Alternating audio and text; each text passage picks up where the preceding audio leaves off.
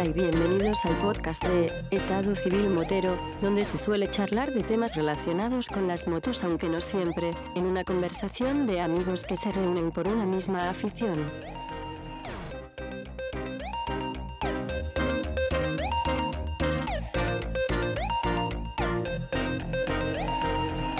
¿Qué pasa, chaval? Hombre, señor Vampi, qué gusto verte. Pues no tendrás que, Antonio. Hoy no te puedes quejar. Ha sido súper, súper agradable este pedazo de domingo de salida motera con gente que hacía tela de tiempo que no salía. Bueno, realmente todos llevamos mucho tiempo de salir con esta maravillosa etapa de vida que estamos viviendo. Pero juntar 11 motos para mí ha sido una sorpresa muy, muy, muy agradable. Tan agradable que me daba igual que fuéramos lentos. ¿Qué quiere que te diga? Iba súper a gusto, iba feliz. Eh, lento, lento. Yo no, sé, yo no sabría decirte si es precisamente lento lo que íbamos. Hombre, en grupo siempre va más lento que cuando van dos, tres solos, ¿no? Está claro. Yo, que por cierto he echado de menos, te lo juro, he echado de menos haberme llevado la cámara de acción, porque llevo en el casco. Sí. La claro. Y haber grabado ese, esa silueta de curva, con más otra curva y otra curva y otra curva. Es que la recorrido que hemos cogido es maravilloso. esa parte de Berrocal, San Juan Antón, El Madroño, al menos 60 kilómetros de curvas una detrás de otra. Sí, sí, ese es el tipo de curva que mi mujer no soporta. Se me marea en la moto, ¿vale? A mí Estoy con ella pero no, no, no, no, por ahí no puedo meterme yo con ella porque acaba mareada y deja de ser divertido. Sin embargo, las curvas más amplias, tipo Jabugo, la carretera de Jabugo, esa carretera, esa sí ella va, fantásticamente bien. Y lo que es curioso, eh, tengo una compatibilidad con ella detrás que yo alucino porque yo voy comodísimo cuando ella va detrás porque tengo que, o sea, que conduce ella, ¿me entiendes? Yo voy en la moto y ella es la que conduce, entonces que te facilite a la hora de coger una curva, una trazada es muy agradable, ¿no? Cuando he ido otras veces con mi hijo por la misma carretera de Jabugo, la moto no entraba en las curvas tan fácil, parecía que el niño siendo más, más ligero no era no, no conduce, solamente va detrás. Pues se puede decir que eres un tío con suerte, Antonio. Mm, sí, soy. Me considero un tío con mucha suerte. A ver, memoriza cuántos peluzos nos hemos reunido hoy, porque yo creo que desde la comida, la no comida de Navidad que hicimos, porque fue una no comida y después al final conseguimos almorzar juntos, yo creo que no nos hemos reunido tantos peluzos juntos. Es cierto, verdad. Y eso que había alguno, alguno que iba a venir, pero en el último momento se quedó dormidito y no pudo venir. No te digo que son unos peluces. Ya lo dijimos, ya lo dijimos en el, en el primer episodio, en el episodio eh, epílogo, de que siempre falta prólogo. en el prólogo. Prólogo. Siempre falta alguno. Falta de, los seguros, faltan de los seguros, falta. Reunirnos con tantos pelucitos en el grupo, eh, luego encontrarnos con el amigo José Galán, con Juan y con su buen amigo, no recuerdo, Enrique creo que se llama el nombre. Francisco, perdón, Francisco. Y luego que se han unido a nosotros y que hemos seguido un ritmo genial y sobre todo, ya te digo, a la, vuelta con las curvas amplias, que a mí me gustan más las curvas amplias que las cerradas. Eso de estar en segunda, tercera, segunda, tercera, segunda, tercera, para un ratito vale. A mí me gusta todo. ¿Qué que te diga? Me gusta conducir la moto a 38 grados cuando he venido para atrás, me gusta conducirla a 0 grados eh, pues, en ocasiones y la verdad es que me, apasiona la moto y compartirla como lo he compartido de todos los amigos juntos, la verdad que he disfrutado bastante. Tú le das los palos, Que no ha habido incidencias de, de cuando la gente se pone muy junta, lo que sea, que es un ritmo muy, muy agradable, cada uno a su ritmo, el que quiera correr, que se vaya para adelante y divirtiéndonos. Incidencias, incidencias sí que he tenido yo una por mi parte. Y, al cuando, me, cuando me paré a esperarte, casualmente. No, no, no, la incidencia es lo que te cuento. Como tú sabes, yo sigo a vueltas con el tema de mi bomba de gasolina. Sí. Pues desde el viernes me llega el mensajero y me, y me trae por fin la, el filtro de gasolina de la moto que venía desde Inglaterra, pedido por eBay, unos 30 euros puestos en casa. Ah, el, filtro. y yo ni corto. No ya la bomba, ¿no? La bomba, tú sabes que ya tengo, tenía dos bombas de gasolina de, de Bosch Y bueno, mm, estaba esperando que me llegara el filtro para poder montarla. Y como el viernes me llegó y yo ya deducía de que el sábado íbamos a salir, o el domingo íbamos a salir, sí o sí, pues además, como iba a hacer calor, digo, yo esto tengo que probarlo ya. Claro, es el momento ideal para probarlo. Si funciona, funciona. Así es. Así que yo, ni corto ni perezoso, me fui al garaje. Antes me pasé por un taller, le pedí un, trozo de manguera y me regaló las dos abrazaderas. Y bueno, me voy al garaje y desmonté, como ya lo había hecho antes, desmonté todo el tema del aforador, bomba, para bomba nueva, que emite el filtro, por el filtro nuevo. Eh, quité el manguito antiguo que no podía quitarlo en principio de la bomba, porque la bomba va estriada, donde sujeta el manguito va estriada. Las nuevas no, las nuevas son lisas y va con una abrazadera sin problema. Ya te enseñaré fotos de lo que, de lo que he hecho. Total, que al final lo monté todo.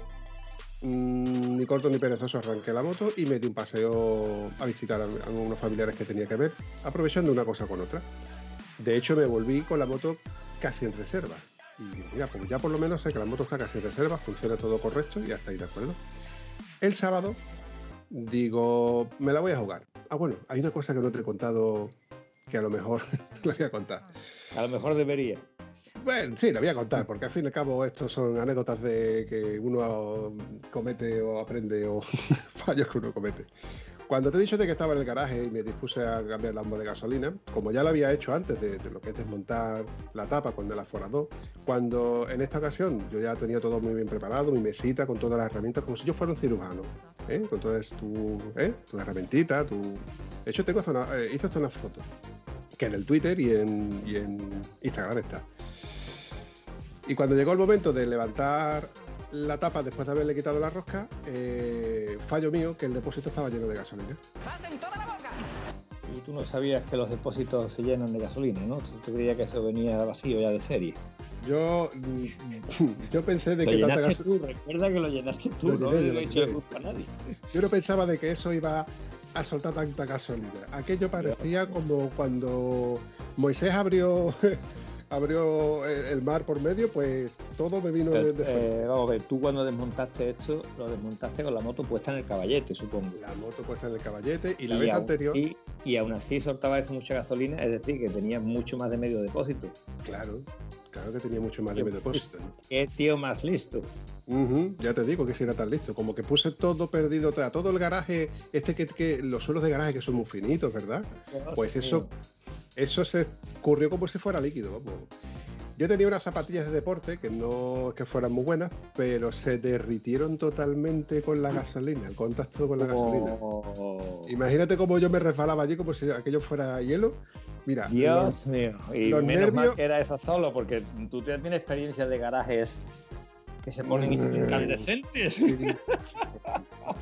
Bueno, pues imagínate yo, nerviosito perdido, linterna con la linterna en la boca, alumbrando, mis gafas de B de cerca para que no me, falte nada, sujetando como podía la tapadera de lo que es el aforador para volver a intentar meterlo en su sitio. Imposible una fue En, el, en el capítulo 1 ¿eh? o, en el prólogo, ¿vale? No sé en qué de los dos capítulos, se hablaba de que hay cosas que no se deben de hacer solos. ¿Recuerdas que comentamos aquello? ¿Eh? ¿Vale? Si yo te pillo te pego dos collejas, dirías, pues me la merezco, me la merezco. ¡Sasca! Calla que todavía no he terminado. Aún tengo más que contar. Bueno, total, que yo esperé a que eso siguiera rebosando gasolina como si no costara y mientras tanto pues yo me dediqué a quitar bomba antigua, filtro antiguo y puse bomba nueva y filtro nuevo. De hecho, desmonté todas las piezas para volver a encajarlas. Quedó todo perfecto. A la hora de ponerlo, como la manguera nueva es un poquito más larga, me costó un poco más de trabajo, pero bueno, lo puse. Y le puse la rosca y le puse toda su tornillería y la moto arrancó. Claro, yo aproveché la coyuntura, digo, tengo que probarla. Y la probé, me fui hasta el pueblo, le hice unos 40 o 50 kilómetros aproximadamente. El sábado la cogí desde por la mañana una hora temprana, que de hecho me di una vuelta hasta, bueno, la misma, prácticamente la misma vuelta que, que hice la última vez, que de hecho pasé por una carretera me acordé mucho del primer episodio porque hablábamos del, 112. Y me paré para llamar al 112 para informarles que hacía como un mes que yo había pasado por esa carretera y seguía teniendo un reguero de, gravilla en los dos carriles y que era peligroso porque sobre todo estaba en el centro porque las bandas de rodadura de los coches las, mandaba hacia el centro. La chica muy amable se me cogió nota y, Y una cosa que me di cuenta es que en el GPS ponía que era la, 7, la HU 7104 y en el punto kilométrico ponía que era la HU 7100 kilómetro 13. Con lo cual yo le dije a la chica, mira, el punto 13 o bien 100, 100 metros antes o 100 metros después, porque no sé en qué sentido está ahora mismo el punto kilométrico, pero está tal cosa. Está que lo identifiqué y seguí para adelante. La moto sin ningún tipo de problema, no me dio ningún tipo de avería, la moto siguió con la gasolina que tenía hasta que prácticamente la coté eh, a mediodía, que yo mi intención era de comer en casa, con mucha calor. Me marcó 32 grados casi llegando a, casa. De hecho, cogí la pistola, lo que, pasa es que al sol no se veían los, dígitos muy bien. Y marcaba 51 grados el depósito y la bomba. O sea, la moto arrancada, no me volvió a fallar la bomba. El problema se lo soluciona. Bueno, pues nada. El domingo. Claro, perfecto. Digo, bueno, pues el domingo me voy a, comprometer con darme una vueltecita con los peluzos. Y yo ni corto ni perezoso me levanto por la mañana, que de hecho el reloj se me quedó parado. Y me levanté corriendo, que digo, che, que son las 7, que, hemos quedado a las 7 y media. Pues me he visto, cojo la moto y llego en reserva, más que en reserva, a la gasolinera del monte, que de hecho le entraron 20 euros de gasolina, que yo nunca he, pagado tanto. Nunca he pagado tanto. Ahora que la gasolina está baja todavía de precio. Sí, sí, sí, te digo. Vamos, me decía en el, ordenador que le quedaban 25 kilómetros para hacer. O sea que estaba ya sequita. Claro. Imagínate mi cara de asombro cuando salgo de pagar y veo que empieza a hacer un charquito de gasolina debajo de la moto. Nueva película. Nueva película. Esto es que no ha sellado bien la tapadera. Digo, ¿y ahora qué hago? Digo, ahora me di la vuelta y digo, bueno, vamos a tirar para adelante como sea. Lo mejor que puedo hacer es. tú has vaciado medio depósito en un garaje, ¿qué más te da vaciar medio depósito de la moto mientras te paseas por las carreteras? Y además dándole al mango para que vaya gastando, que es lo que precisamente me interesa. Así que seguimos para adelante. Por eso mi moto estaba más escondida, para que nadie me llamara la atención. Y, en unos pocos de kilómetros espero que dejara de tirar gasolina, ¿no? Que si hubiera el nivel alto el que hiciera que se fuera la gasolina, ¿no? Al menos cuando paramos a tomarnos el café, el primer café, después de haber hecho esos, no sé, 90 kilómetros que hicimos de curva contra curva, ya nos reposaba gasolina. Si te lo recuerdas, ya Pero te vas a tener que entretener a ver qué junta es la que no has montado bien o qué tornillo es el que no has apretado. Como mi cabeza no para de pensar ni siquiera cuando va uno conduciendo, que precisamente es cuando más tiempo tenemos para pensar en nuestras cosas dentro de la soledad de nuestro propio casco, pues yo ya estaba pensando, ¿y esto cómo lo arreglo yo? Esta la vuelta lo tengo yo que arreglar cuando paramos en la primera gasolinera que yo reposté, que fue cuando hicimos la foto de grupo, que faltaba Antonio y faltaba el chico de la KTM 1190. Eh, Luisfer. Luisfer. Faltaban ellos dos en la foto, que...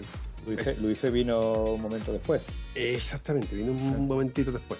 Pues ahí reposté y digo, no la voy a llenar, no la voy a llenar porque voy a tirar gasolina por un, como si no costara, así que solamente le eché 10 euros.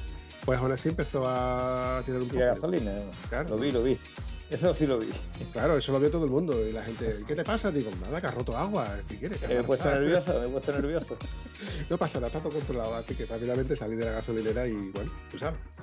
Pues cuando yo llegué a casa, mmm, claro, lo primero que yo quería hacer es ducharme y comer. Y digo, tengo que guardar la moto porque eh, como tengo cosas que hacer mañana, no me puedo comprometer a arreglar la niñada, pero voy a ver que, si consigo arreglar esto. Así que me fui al garaje, desmonté como pude el manguito antiguo para ponérselo a la bomba nueva, que de hecho partí la bomba antigua, porque te he dicho de que tenía una estría que, por ahí es por donde va cogido, no hacía falta abrazadera. Y ya descubrí yo, por mi propia experiencia, que la junta de goma hay que quitarla de todo el sistema de bomba, ponerla manualmente y ya entonces cuela sola por su propio peso ya le he puesto la rosquita y ya la moto está perfecta. Hombre, lo suyo es que le llenes el depósito y vayas llenando gasolina o viendo que no llenas de gasolina. Yo, yo visualmente, hombre, de como estaba antes, que estaba sobrepuesta, que yo pensé de que yo pensaba que la misma rosca al hacer al hacer la presión y ahora no te bien, ¿no? Y claro, el sistema es quitar la junta de goma de, de todo el sistema de bomba, ponerla manualmente en lo que es el depósito y luego colar la correcto. Y cuela perfectamente. Así que esa es mi odisea, que yo espero de que este sea el último episodio mm, memorable. Bomba, de bomba del agua. Pero bueno, le has cambiado la bomba y el filtro, ¿no? He cambiado bomba y filtro. Y, ahora tengo, y ahora tengo, vamos, después de haber hecho la prueba que hemos hecho hoy, que hemos venido a más de 35 grados, que, he visto la reserva de la moto y vamos, yo estoy seguro de que esto ya no me va a volver a fallar en otros. Que tenemos como para. De todas formas, yo sigo diciendo que el famoso eh, líquido de los inyectores Metal Lube, el Metal Lube por lo menos una vez al año es altamente recomendable. Sí, sí, sí, de hecho. Una vez al año, cuando, cuando yo hago kilómetros, cuando hago más de 40.000 kilómetros, una vez al año. Si haces 10.000 kilómetros al año o menos, pero lo pongo cada dos, cada tres años para que chute. Si mal lo recuerdo y tiro de memoria, eh, tengo el folleto ahí, de cuando te viene en el bote. Y dice que sobre los cada 8.000 kilómetros es aconsejable echarle la limpieza de inyectores a motores que ya tienen cierta ciertos kilómetros, cierta edad. ¿8.000? cada 8.000 kilómetros. Sí. No, me, suena que es más, muchos más kilómetros, pero me fío más de ti que de mi memoria, que te diga. Lo podemos dejar para la próxima vez que hablemos que diga, pues mira, pues eran 8.000 o eran 80.000, ¿vale? Hay faltas equivocadas un cero. Lo, lo, comprobaré de todas formas. Lo comprobaré de todas formas. Y bueno, yo ya he zanjado mi tema mecánico, pero tú creo que también deberías de contar algo bueno, el confinamiento es una cosa que le hace mucho daño a toda la gente en general, ¿no? Porque la inactividad es malísimo.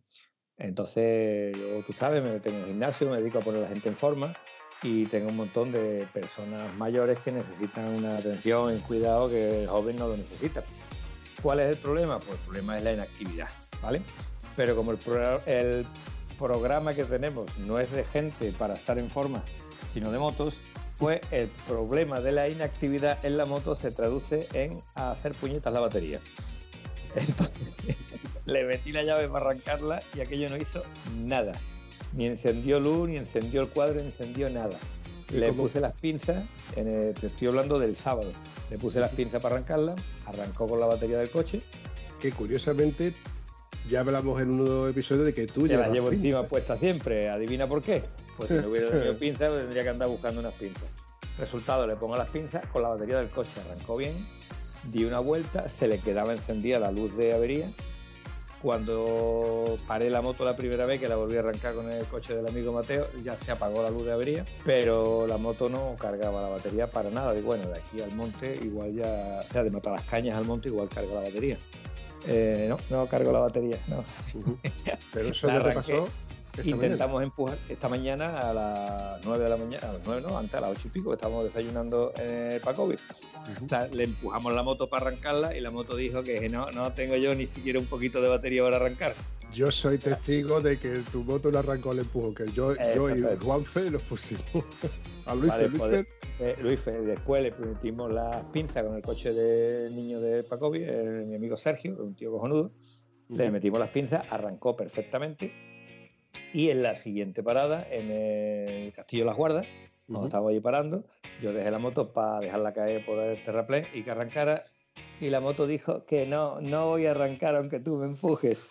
Uh. Le metimos la moto, la batería del amigo Juan, eh, una, Varadero 1000. Una Varadero 1000 y tal como le puso la batería de la Varadero 1000, dejó a la Varadero casi sin batería. De hecho, Juan la tuvo que arrancar el empujón. Exactamente, como tenía ese casi, le dejó caer, arrancó y bueno, solucionar. El problema de Juan quedó solucionado. El mío lo solucionó el dueño del bar de Castillo Las Guardas que me dejó, abrió su coche, me lo arrancó y le metimos las pinzas al coche y ya arrancó. A partir de aquel momento ha arrancado automáticamente empujándola. Las dos veces siguientes arrancaba el empujón sin problema. O sea que mientras que tú tengas amigos, estás salvado. Y yo me creo que mañana que lo voy a llevar al monte, a ver si busco una batería, porque tenía otra batería de medio uso, no sé si. Porque la historia es que después de un mes sin mover la moto y esta batería ya se me había vaciado dos veces por el mismo confinamiento, ¿comprende? Me parece muy extraño que después de la kilometrada que le he metido a la moto, que han caído 500 kilómetros, ¿recuerda que cuando hablaba de cuando yo salga salen solo los 500? pues no sé si han salido 510 o 490 pero el resultado es que la batería en esos kilómetros no ha cargado. de lo que se deduce que su capacidad de carga ha quedado como la tuya, que ya no hay capacidad de carga. Yo te iba a comentar. Mañana le buscaremos. Dime, dime. Mi pregunta es que si has pensado en que si es cuestión de carga o cuestión de capacidad de carga de la batería o es que en el alternador no eh, carga. Punto detalle. La batería tiene cuatro años y es la cifra ideal para que la batería se vaya al coño. Sobre todo si ha tenido descargas varias. Porque una batería, si te dura más de cuatro años, cinco o seis, es porque va perfecta. La arranca, la para, la para. La batería la descargas, no la cargas bien, se queda otro tiempo para hacer. Entonces ahí le acortas la vida bastante. Y esta batería ya la salvamos eh, milagrosamente porque la vio mi amigo Rafael Rubén la abrió, este mecánico de, los buenos, de los profesionales y vocacionales, y la abrió y dijo, esto tiene el nivel de ácido bajo. Le repuso el nivel de ácido, le metió una carga y quedó perfecta, con una potencia increíble. Claro, si tú la usas regularmente, esto no pasa. Así que aquí tenemos otra destrucción del confinamiento. La parte negativa, la parte positiva del confinamiento es que nos ha hecho salir 11 amigos juntos que de otra manera no hubiéramos salido. Yo seguro que no juntaba tanta gente. Y que una salida sin algún acontecimiento de este tipo para recordar y para reírnos un poco no tendría gracia, Antonio. Eh, está, la, cuestión es que haya algo, algo que contar, ¿no? Algo bonito. Al hilo de todo. Y que, no, y que, no, salga caro, algo que contar y que no salga caro. Hombre, evidentemente, algo que sea para contar para reírnos. vengo a referir que es algo gracioso. Una cosa que, que también hay que anotar es que tú en, tu maleta trasera llevas dos depósitos que te han, gracias a eso, tú has podido repostar en la, gasolinera, en la gasolinera eh, estando con la moto arrancada. Te han la moto arrancada, claro, claro. la moto más adelante, cargaba los depósitos de gasolina y cuando me parecía.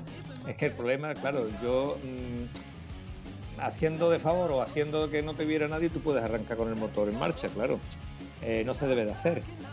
Pero claro, para abrir el depósito tienes que coger la llave, ¿verdad? y la llave la lleva puesta en el contacto, con lo cual al quitar la llave de un lado, oye, se ha parado, ¿eh? ahora empuja otra vez. En fin, que gracias a los dos depósitos ese, pues hacía los trasiegos y bueno, nos hemos ido arreglando, porque el problema al final no ha sido de, autonomía, ha sido problema de, de batería espero que de aquí, vamos, que espero que mañana quede solucionado con una batería vieja o con una nueva si es más cara, que, le vamos a hacer, es lo que hay. La prueba la vas a hacer rápidamente porque a cualquiera que le pidas incluso prestado una batería para hacer la prueba de si es la batería, una batería cualquiera y te va a arrancar. Y entonces está claro que es la batería, como me pasó a mí en su día que ya te lo comenté. No, no, no, ese procedimiento, por eso tengo dos baterías, porque pensé como tú. La moto me dejó tirar una vez y yo pensé que era la batería porque ya tenía una edad, que es la misma batería que tengo puesta.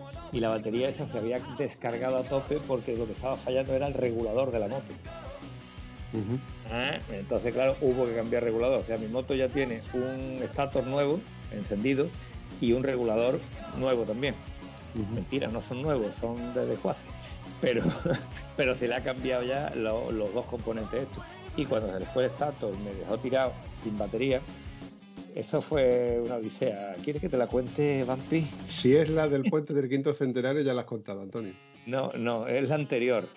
Esa pasé miedo, pero la anterior pasé mucho más miedo. ¿En serio? Cuenta, cuenta. bueno, a mí, no sé, yo he hecho motocross, he hecho windsurf, he hecho escalada con mi hijo, he hecho cosas y la verdad que miedo, miedo no he tenido. Ese día sí pasé miedo, miedo de decir que yo te estás jugando la vida haciendo los gilipollas, ¿vale? Y fue simplemente que la moto mm, se me había quedado sin batería, le metí una carga a la batería, me dijo eh, nuestro Mateo, y yo la batería es que no carga.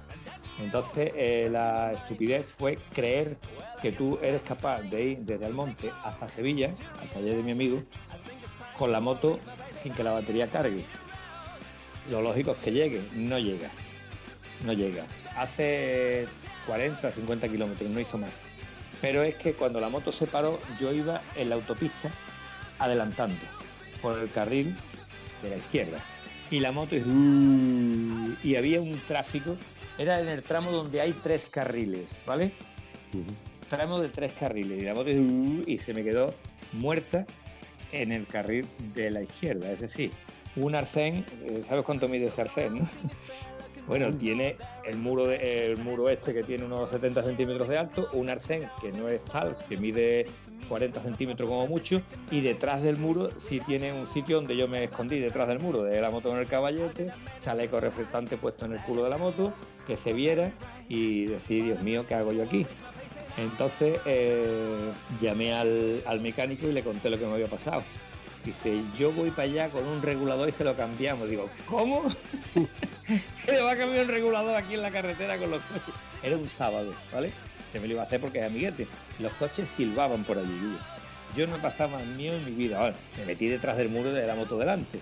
Y bueno, ¿y qué hago? ¿Y qué hago? Y dice este, yo voy a ir para allá con una batería.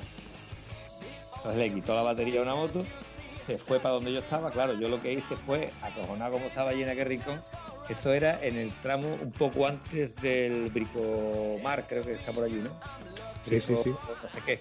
el caso que, que yo mm, empecé a caminar por el Alcén con más miedo que todas las cosas, te digo, los coches horrorosos, y había un tramo más adelante donde te hacen eh, la unión de autopistas de la que va para allá con la que viene para meter más carril o menos carriles.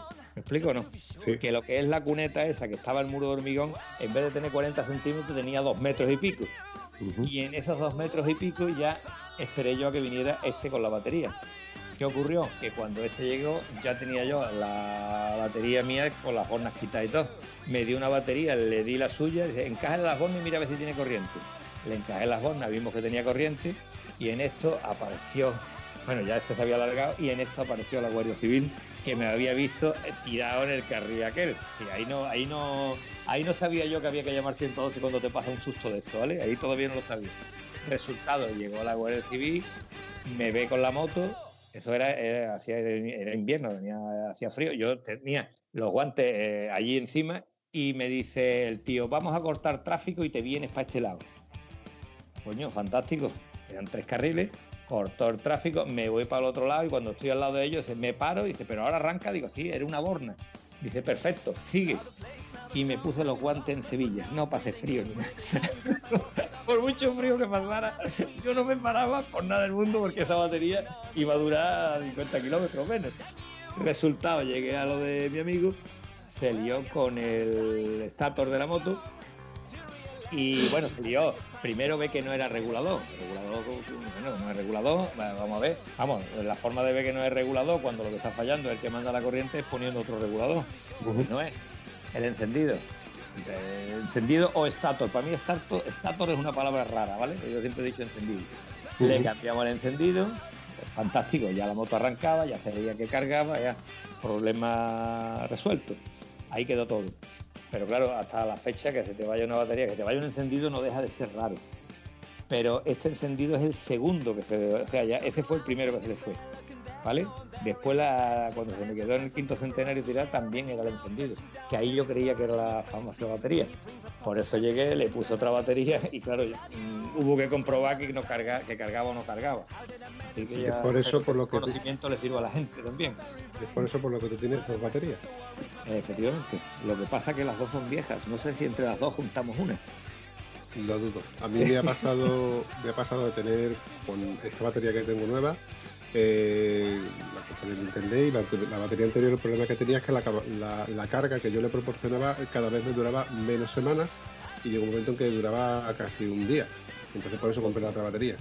Y a esta batería que yo aún tenía uso, pues mm, en el garaje con un mantenedor de estos de Lidl, me daba el avión para escuchar la radio mientras que yo hacía mis trabajitos en un cuartillo hasta que de no usarla, pues se terminó secando, murió. Eh, estar confinado es malo para todo el mundo.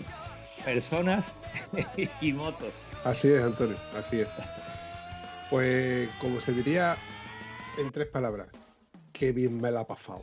es una palabra, Guillo. Es una palabra. Qué bien mal ha pasado, ¿eh? Qué bien mal ha pasado es una palabra que la hemos acuñado cada vez que terminamos una ruta de estas porque de verdad es un disfrute. Yo he disfrutado, lo he pasado regular también, porque para mí las curvas cortas, las curvas de ir despacito, eh, no lo paso. No, o sea, cuando voy solo a lo mejor disfruto de otra manera, pero cuando tengo que mirar hacia adelante y mirar por el espejo retrovisor hacia atrás los que van, no voy cómodo. Es solamente eso que no voy cómodo. No digo que no, que no me guste, porque gustarme sí me gusta. Aunque reconozco que cuando yo vi Venta Culebrín, 14 kilómetros, Culebrín, esto suena a que, esto tiene que tener un montón de curvas.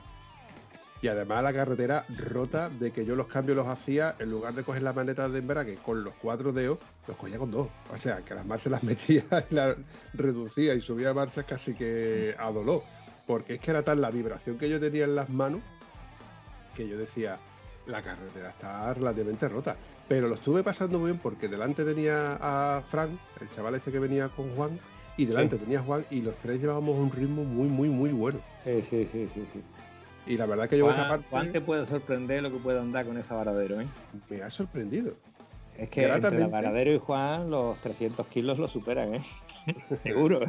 Y, por eso te decía que, a ver, yo, Juan, no es que, como no sé qué, ritmo lleva, porque hemos coincidido muchas veces, pero. Juan es un tipo que puede ir al ritmo que tú quieras. Pero es que tú lo ves, que es un tío que es gordito, vamos, un tío gordito, para mí un tío gordito es que pesa 90 kilos. Juan es gordito, gordito, ¿vale? Juan tiene que pesar del orden de los 140. De los que usan 2XL. Exactamente, doble XL o triple XL, que el pantalón que llevaba vaquero era un triple XL. ¿Vale? Pero lo que te quiero decir es que tú ves a Juan andando con la moto esta y dices, coño, pues va bien.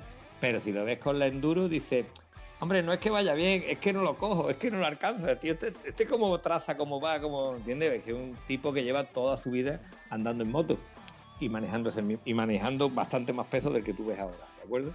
Así que es un, es un crack de la Es un gran tipo en el más amplio sentido de la palabra. En todo el amplio eh, sentido de la palabra. Espero, espero que un día esté Juan aquí charlando contigo en vez de. Porque cada uno tiene sus limitaciones, ¿vale? Pues Juan es ilimitado. Te puede hablar del tema que tú quieras. Así que espero que pronto esté hablando contigo aquí para la gente que le quiera escuchar. Lo tengo en mente. Solamente es cuestión de tirarle la caña un poquito más, más certera y a ver si accede a hacer una videollamada y por lo menos que nos cuente. Porque la verdad es que escucharlo hablar eh, da gusto escucharlo hablar porque tiene un, conocimiento bastante mucho más extenso de lo que yo me esperaba de cualquier otra persona. Tiene muchos conocimientos técnicos que, bueno, asombran. La verdad es que en cierto modo asombran. Bueno, tú te lo has perdido cuando yo le he tirado también la caña al amigo Mateo. Sí, no estaba yo. Eh, eh, em, empecé a escuchar la conversación, pero me fui a otro lado y ya me perdí. Te la has perdido, has accedido. Pero claro, me he puesto la condición de que a partir de las 10 de la noche no tengo problema, como si es la hora de la madrugada. No te yo tengo el horario mío abierto. Ahora, el que no ha colado es Sumari.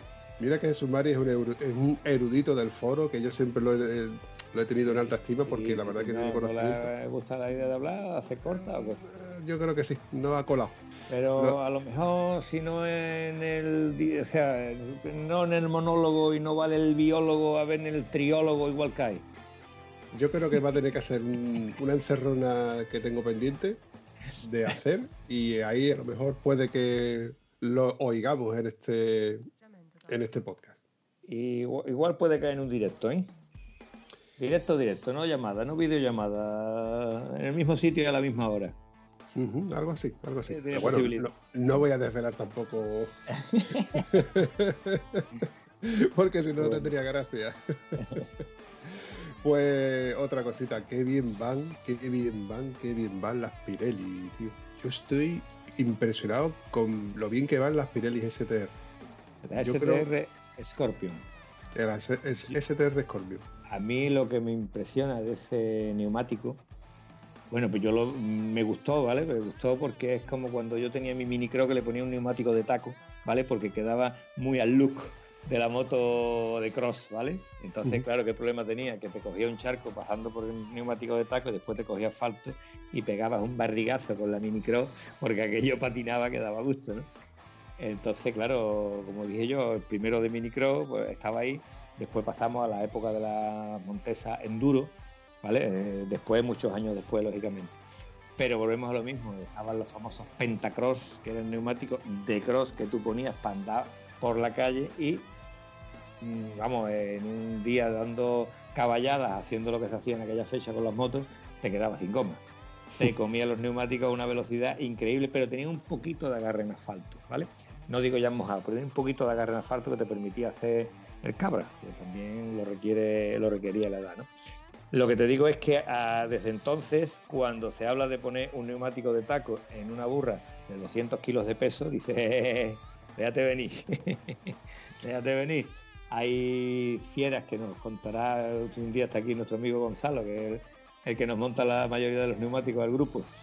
Eh, tíos que han montado en una KTM 990 eh, de estas preparadas para campo un neumático de motocross y ha ido de lujo porque aquello tenía una tracción impresionante hasta que reventó el neumático.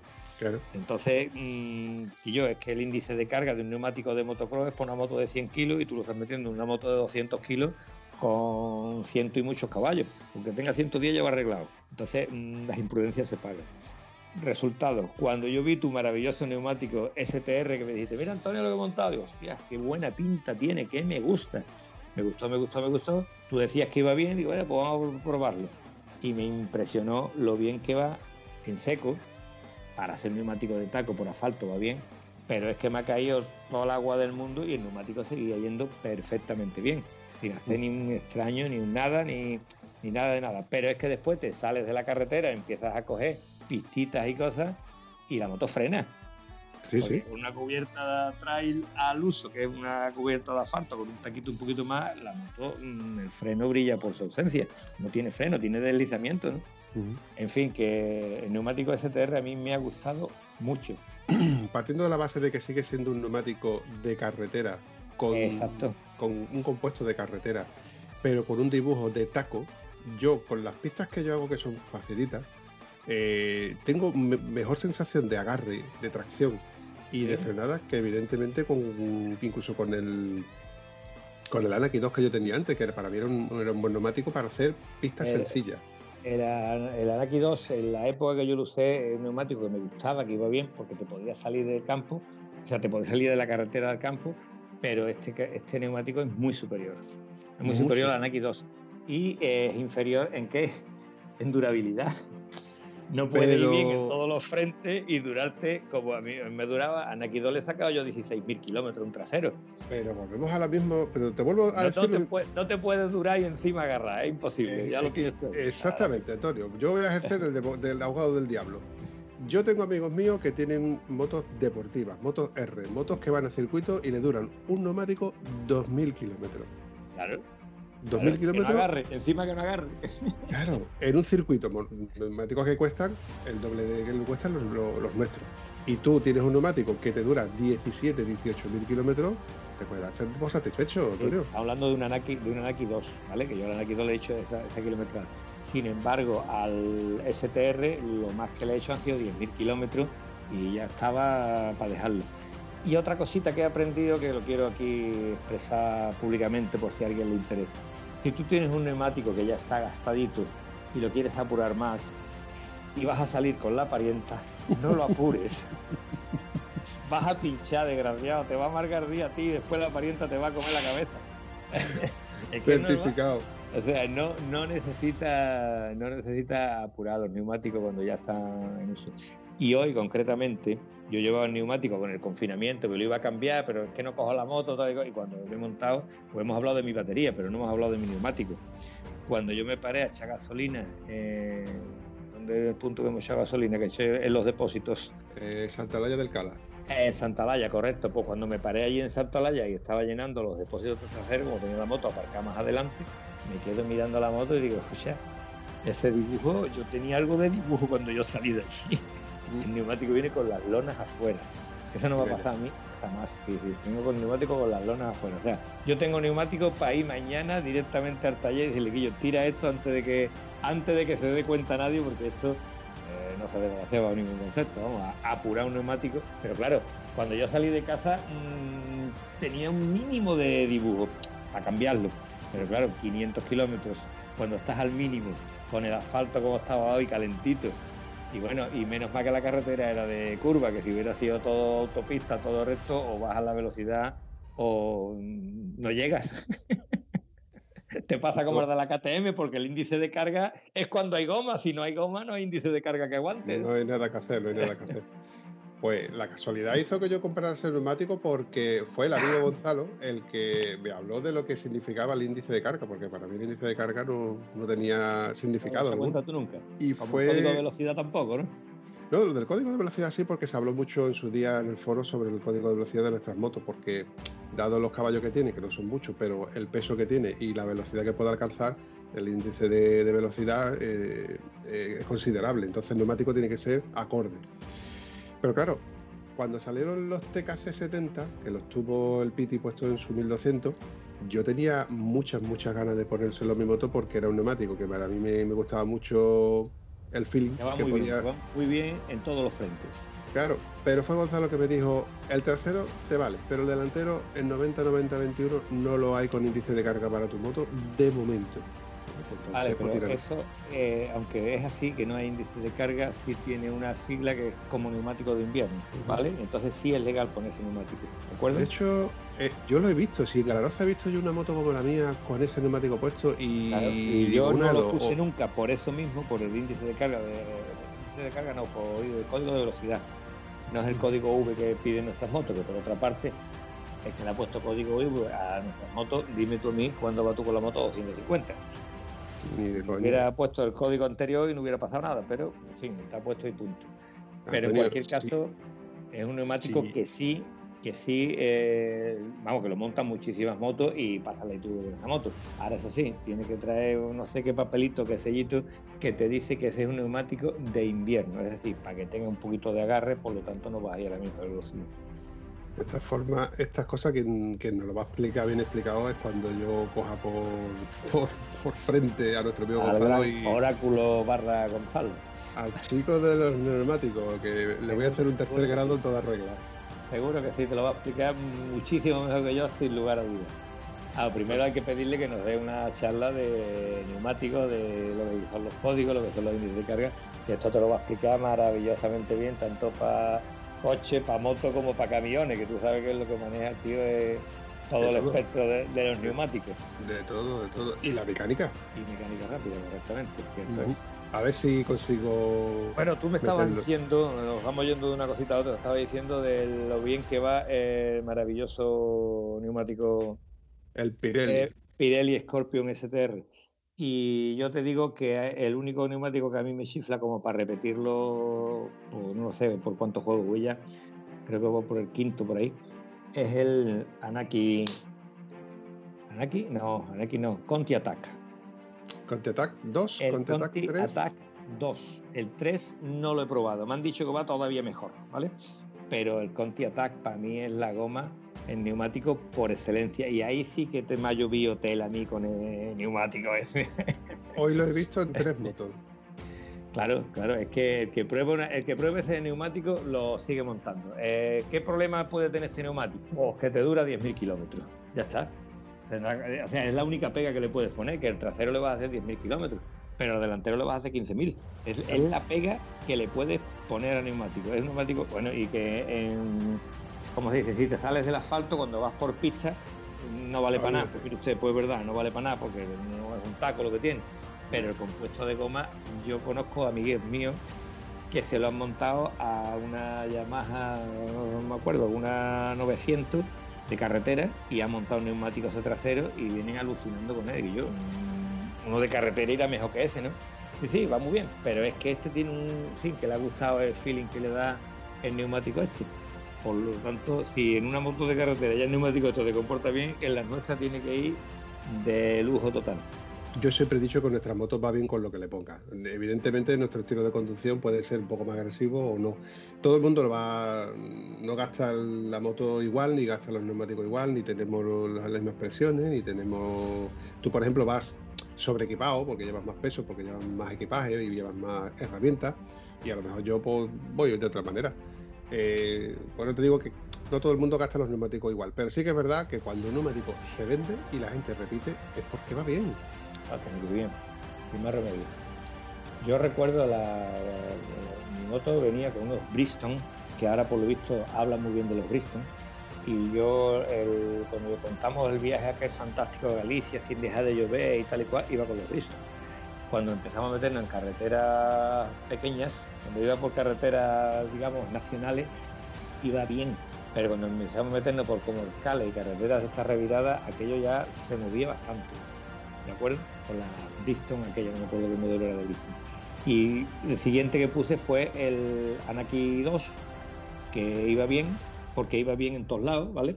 No agarraba en ninguno, pero iba bien en todos. el 2, muchos kilómetros, lógicamente. Después me pasé al Anaki 3, que me encantó, de verdad, que me gustaba mucho. Ya en asfalto, perdón, fuera del asfalto no iba tan bien, pero un neumático que iba bastante, bastante bien. Pero volvemos a lo mismo, un neumático que iba bastante bien como para sacarle de 15.000 kilómetros a entre 15 y 17.000 kilómetros. ¿eh? Iba genial para esa kilometrada.